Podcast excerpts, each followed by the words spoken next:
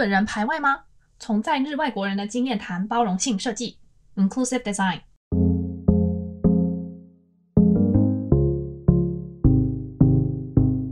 欢迎大家来到新一集的设计红豆泥，我是哎不对，是 UX 红豆泥。欢迎大家来到新一集的 UX 红豆泥，我是主持人山姆。嗯，今天要聊这件事情的起因，大家可能会觉得说，哎，怎么又开始聊一些跟设计没有关系的东西？但是我想要先讲一下，我想要录这一集的最主要的原因是我在梳理自己对于包容性设计 （inclusive design） 和无障碍设计 （accessibility） 的关心。就为什么我会对这两个主题特别关心的原因，是除了因为我在大学的时候读过社会科学以外，嗯，对那时候对社会议题比较有关心之外，很大的一个部分的原因是我在来日本之后，作为一个外国人在日本生活的经验，所让我对这两个方面。有更大的，不管是兴趣也好，或者是共情也好，所以我就想要再次从一种个人的经验的角度去谈，嗯，包容性设计的一个很重要前提吧，就是多样化是一个到底是一个怎么样的一个东西。那所以一开始我想要先从一个故事开始说起，这个故事呢是我在日本刚开始我读专门学校嘛，专门学校二年级的时候要开始就职活动，就是。嗯，找工作 简单来说，但是日本人找工作是比一般，比如说台湾，可能我的印象中是在毕业之后可能会开始投履历什么的。但是日本的话，大多是在，比如说二年级升三年级，怎么讲？就是大学的话，可能是三年级升四年级那个暑假，等于是提前大约一年到半年的时间就开始找工作。所以在那一段期间，会有很多像是嗯实习呀、啊、之类的，嗯公司开给这些大学新鲜人实习的经验。但是日本的实习又跟台湾可能不太一样，是大多是以那种一天或者是短期一个礼拜的实习为主，那可能就会叫 summer intern，就是暑假的 intern 这样的一个嗯名字。然后内容的话，大概就是有点包含了对他们公司的介绍，加上就是一些体验他们业务的流程的那种感觉。像如果我是想要做设计的话，可能参加了很多就是 UX 设计的这样的一个 intern 的话，他可能就是告诉你说要。呃，比如说有两天，那你们最后以一个小组产出一个解决方案。哇，怎么感觉才刚介绍完什么是 intern 就花了好多时间？然后我参加的第一个 intern 呢，就是它是一个那时候我还搞不清楚那个区别是什么，但它讲的是它是一个服务设计 （service design） 之类的一个 program。然后就我那时候还不知道什么叫做服务设计嘛，所以我就以为是跟 UX 有点关系，我就报了，然后也莫名的上了，然后就去了。然后它的内容呢，就是。简单来说，有点像是说帮公司帮其他的公司预测说，比如说十年后的某某业界会是一个什么样的状况。你可能要从一个嗯社会的大型大的脉络去分析到它那个产业特有的一些嗯脉络去分析吧。就简单来讲就是这样。然后出了题目，那时候 intern 出的题目就是请预测十年后的漫画业界是怎么样。对，然后这时候你可能就要说哦，所以可能在十年后会有什么新的。呃，科技出现啊，所以那时候大家阅读的方式不一样啊，那这个可能性是大还小啊？就类似去做这样的一种分析吧。那作为那一天那一个 intern 唯一一个外国人，其实是两天两天的 intern 里面唯一的外国人，我只能说那个 intern 给我留下了非常深刻的印象。那首先是我第一个 intern，所以大家可以预期说，在那之前 我的日文其实虽然说可以听得懂大家在说什么，但是还没有好到说能够去表达很多抽象的概念。例如说，我刚刚说漫画业界十年后，它其实是一个非常抽象化的一个讨论，就你可能必须要说什么人口老化、人口结构，就是一些呃感觉就是很很难的一些词。然后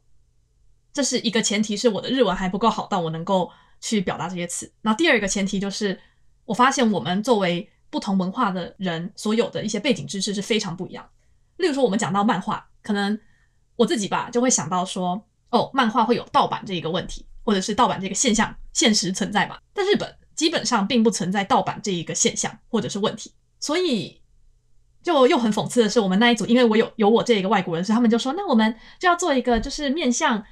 嗯 global 的，就是 global 的一个措施，一个战略的思考，所以我就说好，那我就来提供所谓的 global 的试点吧。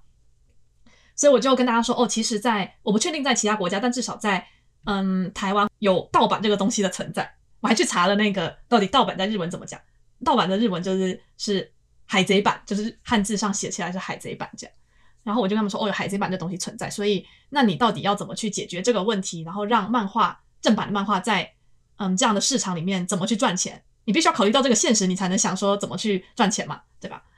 但是他们就会说，嗯，所以盗版有这么重要吗？就是不然我们就直接打击他不就好了嘛？就是他们就会说出一些他们并不了解，说到底这东西在这个文化里面到底是一个什么样的位置或角色，然后也不去细究，就直接给出一个，嗯，所以就直接怎么样就好了嘛？这样的一种很天真或者是嗯，你也不知道怎么讲的一些回应。然后再比如说，嗯，所以说在基本上。这样的一种对话的形式，就我又想要去解释说，哦，其实不是这样的，这个东西还是很严重的，或者是怎么样的时候，他们通常会听不懂。对，这就是回到刚第一点说的，我的语言能力还没有好到说可以去表达这么抽象的思考的东西吧。所以，就我试图去解释的时候，他们听不懂，然后他们就会用一个很错误的回答来回答我，然后我就会说，哦，不是这样，然后我也想解释，就这样的循环之后，我发现他们就会露出一种很困扰的表情，他们会觉得，嗯，所以你到底想表达什么？所以到。这两天的 intern 从第一天的下午到第二天左右，基本上我就直接闭嘴，因为我觉得我再怎么说，都只会获得一种，不管是嗯冷漠的回应也好，或者是嗯困扰的回应也好，而且我又很怕说，造成就是反而会造成他们的困扰，说，诶，所以其他组都可以很顺利的讨论，为什么我们这里要卡在这件事情卡这么久，结果好像也没什么进展这样，所以我就选择了沉默。好，那这是我第一个故事，讲的好长，就是大家听完这个故事，我不知道。是怎么样一个感想吼？不过我觉得先不用急着下结论，我再讲第二个故事，就是关于我的第二个故事，就是我现在是在一个强调多元文化的日本本土公司上班中。那为什么我要强调是日本本土公司呢？因为可能很多在很多在日本工作的大大们，其实很多都是在外商公司嘛，那他们用的可能大多是共同语言是英文啊，或嗯之类的，就是比较国际化吧。他们的成员也是来自比较多的国家。那我们公司呢，大概我。没有一个很准确数据，但是八十趴的员工可能都是日本人，应该不止，但是我就先姑且说八十趴吧。反正我日常生活中接触到的人，至少九成是日本人。然后我们老板也是不是什么那种，不是那种 Google 出来的或什么的，就是嗯 Panasonic 出来的，就非常日本的那种感觉了。所以为什么要提到这些点，就是因为其实在日本本土公司这一个维度中，我觉得我们公司确实是一个非常强调多元文化的公司。那举例来说的话，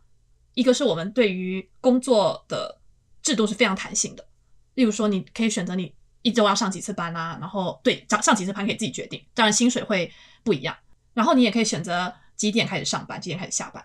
例如我们团队里面有一个人就不知道可能很喜欢早起吧，他就常常是四点半开始上班之类的。然后也会去强调嗯性别上的平等，或者是嗯也会参与像是。彩虹游行啊，东京的啦，就是会赞助啊什么的，在这方面意识到需要去采取多元制度的人还是比较多的，然后也愿意去花时间跟心思去讨论这些事情。好，就是这是前提，就是我在日本的传统日本公司里面，我们公司算是一个很不错的公司。但是，但是作为这个公司的外国人之一，我并不觉得自己是这个多元文化的一份子。那 这是什么意思呢？就是。体现在大概两点上面吧。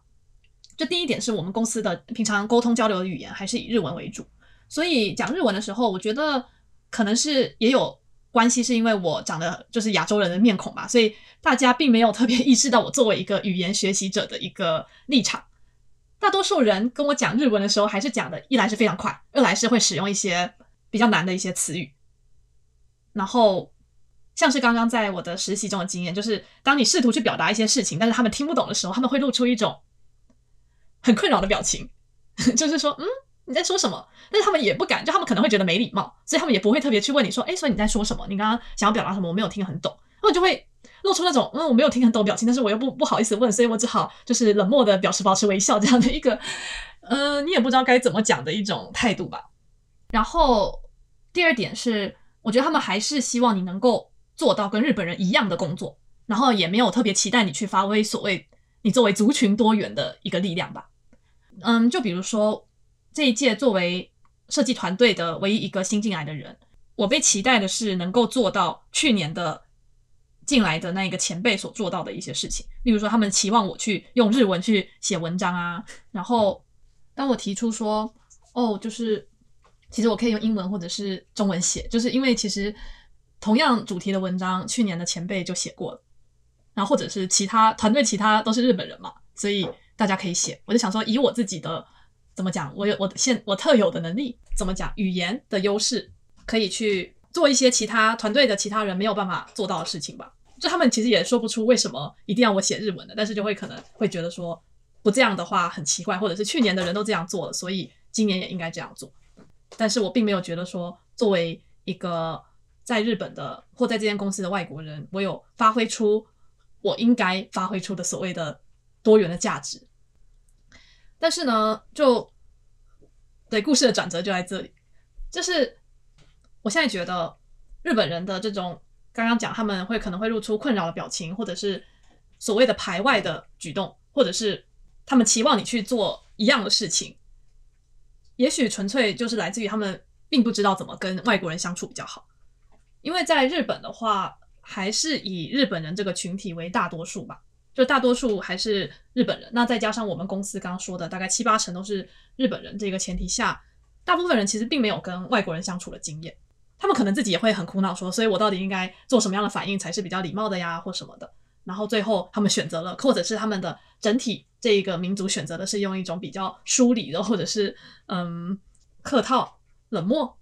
就是用用词不同，会大概会去让这个听起来会不太一样，但是大体是那个意思吧。那也许呢，是纯粹他们没有意识到自己作为一个多数群体的一个，这英文是叫做 privilege 嘛？那中文怎么讲？特权吗？他们作为在族群上面的多数人，其实他们之间的沟通虽然是比较好的，但是对于我们这种外国人来说，就是常常会很困扰。这样的一些原因，其实并不是来自于他们的民族性就是这样啊，或日本人就是怎样啊，日本人就是排外什么？我觉得并不是这样的。我们作为不论是刚刚讲的民族也好，族群也好。性别啊、性向呀、啊、身体能力上面的，作为 majority、作为多数人的时候，其实也很常会有这样的反应。我觉得，因为人其实并不先天擅长于与我们不同的人相处。那这时候有人可能会举例说，那其实不一样啊，台湾人不是会对外国人很热情啊，就是不像日本人，就是像你刚刚讲的这么冷漠或什么的。但是族群或种族，它其实只是多元的其中一个面向而已。虽然我今天是以我个人的角度出发，说怎么讲，作为族群少数。促使我对于包容性设计或者是无障碍设计的一个思考，但是大家可以想说，那我们作为身体能力上的多数人，所谓的引号正常人的时候，我们有去想过，或者是我们有把其他的障碍者放进我们的 这个 视野里面吗？我们有真的去接纳他们，或者是所谓的对他们很热情吗？再包括说种族上面，我们是真的是对所有的外国人都很热情吗？就这一些事情，其实。也还是会需要去反思的吧。这些相处其实都是需要时间去，你说磨合也好，妥协也好。就是我想说的，就是作为一个国际化，在日本的国际化的一个少数人来说，我既感觉到日本人的排外，然后由此而去思考说，作为一个少数人是一个怎么样负面的感觉，一个不被接纳的感觉，到。那我们在做一个国际化的设计，哇，从头到尾都没有提到国际化设计这一个关键词。但是我们在做国际化的，不管是组织或者是设计的时候，其实都很需要这样一种，你作为一个一个族群里面的少数人也好，或者是大家都是不一样的人，然后我们在中间做出一些平衡，这样的一些经验，才能让人去重视，或者是真的意识到包容性设计的重要性。那包容性设计中当然也包含了无障碍设计，就是我开始意识到，虽然我作为一个看似是身体能力上面的正常人、普通人，但是我们要如何去同理这些身体能力上不同的人，然后把这些同理带进我们的产品里面。所以我还是觉得，作为一个族群上的少数人，这一个经验还是非常宝贵的，因为它真的教会我要怎么去同理别人吧。嗯，对啊。就这一集比较像是一种闲聊吧，但是之后可能还会再透过这样一种我个人的经验，就是它并不包含，就是它并不是在代表所有在日本的外国人的经验，所以就这一点还是要注意一下。就是有些人就会觉得，嗯，不是这样。对，我觉得每个人的想法都会不一样，那这也很重要。这边只是就我自己作为一个在